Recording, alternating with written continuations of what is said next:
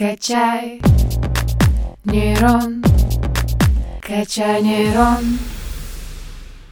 Всем привет, дорогие друзья! Вы слушаете новый выпуск подкаста «Качай нейрон». С вами Игорь Колмаков. Сегодня мы поговорим про экологическое, или как его еще по-другому называют, органическое земледелие. В мире все большую популярность набирает переход сельского хозяйства на природное земледелие, которое способно решить многие экологические проблемы. При этом само словосочетание органическое земледелие не просто на слуху, а также является причиной многочисленных дискуссий. Кто-то говорит, что это исключительно верный метод земледелия, кто-то считает его правильным лишь частично. Что собой представляет органическое земледелие, на чем строятся его принципы, мы и обсудим с нашим сегодняшним гостем, кандидатом биологических наук, старшим научным сотрудником лаборатории биохимии и молекулярной биологии Лилией Коломичук. Лилия, добрый день.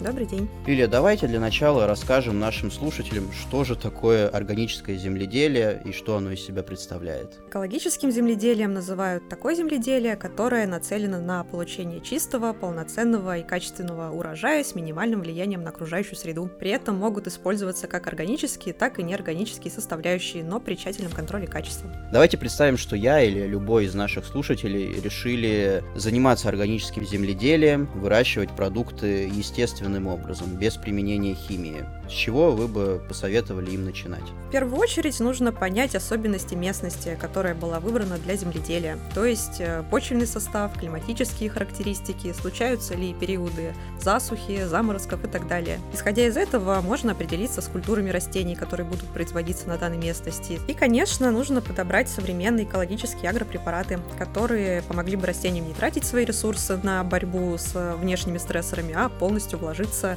в качество искомой нами продукции. Какие вы выделили бы основные методы органического земледелия? К примеру, возможно, стоит отказываться от глубокой обработки почвы или от минеральных удобрений – что вы можете рассказать по этому поводу? Данный метод предполагает усовершенствование накопленного поколениями опыта земледельцев достижениями науки. То есть для этого нужно обращаться к современным разработкам по созданию экологически дружественных способов защиты, которых в последние годы накопилось внушительное количество. Например, э, средствами защиты могут быть агропрепараты, созданные на основе природных естественных регуляторов, которые выработались в организмах растений в процессе эволюции. Чаще всего в этой роли выступают фитогормоны. Во-первых, это высоко активные соединения с широким спектром действия, которые отвечают не только за рост и деление клеток, но и за устойчивость к внешним стрессовым факторам. Например, такой класс фитогормонов, как брасиностероиды, способные и повышать ростовые характеристики растений, и улучшать качество их плодов, и одновременно с этим предохранять растения от действия вредителей, например, или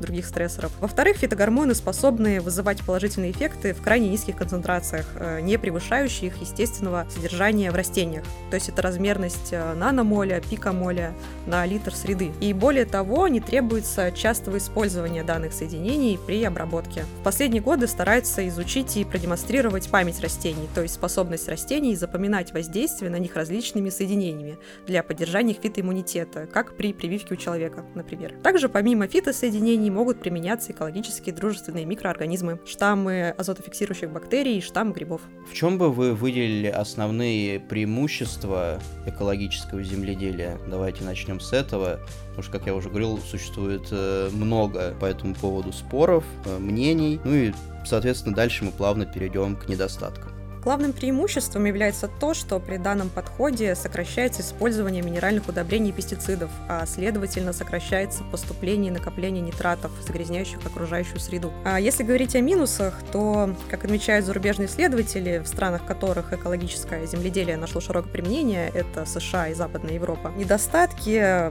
заключаются в основном в снижении урожайности. Вот в Германии, например, при применении экологической системы вот за последние пять лет было отмечено снижение урожайности урожайности от 10 до 40 процентов и увеличение затрат на 20-30 сравнительно с традиционной системой. То есть это дороже и урожайность от этого немного снижается.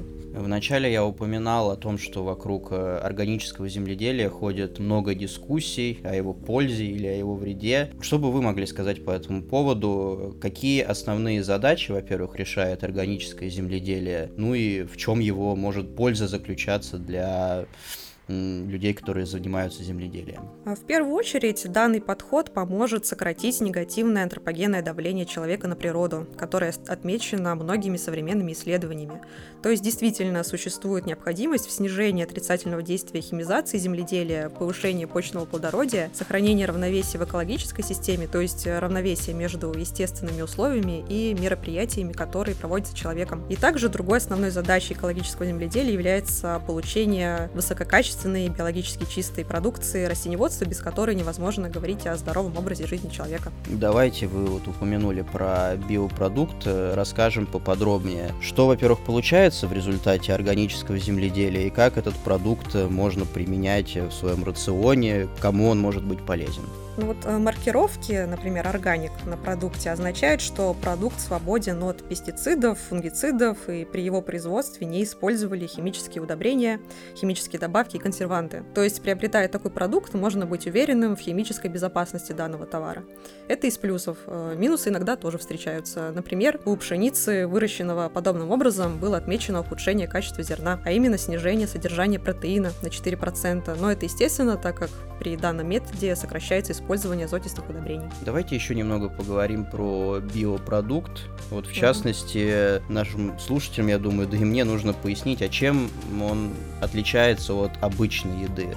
В чем заключается его, опять же, отличие и, возможно, также преимущества, недостатки от традиционной еды, которую мы употребляем ежедневно. К органическим продуктам изначально регламент э, требований выше, то есть по составу всяких э, микро-макроэлементов, которые потенциально могут быть вредны для человека, они там в гораздо более низких концентрациях, так как произрастают они при более вот, естественных, экологически да, дружественных процедурах.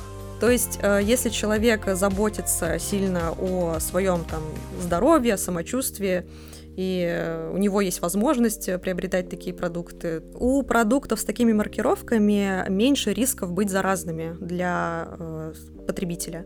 Возвращаясь к теме органического земледелия, насколько я понимаю, оно достаточно развито в европейских странах, но что мы можем сказать про нашу страну? Насколько оно развито в России? В нашей стране органическое земледелие развито относительно слабо. Закон об органической продукции в России вступил в силу только с 2020 года. Фактически это первая попытка установить правила игры на российском рынке здорового питания, который стремительно растет. В России площади сельскохозяйственных земель, сертифицированных для органического производства, составляют порядка 250 тысяч гектар. Это около 0,2% от всех обрабатываемых площадей. Но темп просто сертифицированных под органическое производство сельхозземель по последним данным, довольно стремительная. Российский рынок биопродуктов действительно обладает огромным потенциалом, обусловленным рядом причин. Во-первых, это широкие возможности ресурсной базы России, то есть наличие огромной территории с благоприятной экологической ситуацией, с ее богатейшей флорой и фауной и высокой водообеспеченностью. Немаловажно и наличие обширных районов, отдаленных от промышленных центров. И во-вторых, это высокий сельскохозяйственный потенциал. Площадь продуктивных земель России составляет около 9 миллионов квадратных метров, что